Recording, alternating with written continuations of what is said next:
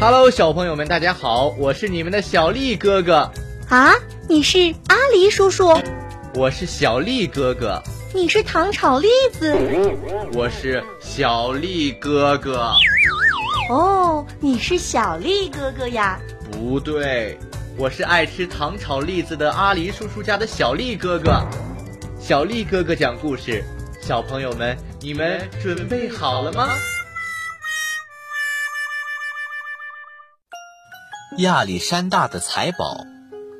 亚历山大大帝给希腊世界和东方远东的世界带来了文化的融合，开辟了一直影响到现在的丝绸之路的丰饶世界。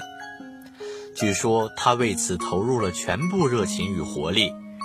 出征远征波斯之际，曾经将他的财产分给了大臣。为了登上征伐波斯的漫长征途，他必须买进种种军需品和粮食。为此，他需要巨额的资金，但他却把全部财产都分给了大臣。群臣之一的比尔迪加斯深思为怪，便问亚历山大大帝：“陛下带什么启程呢？”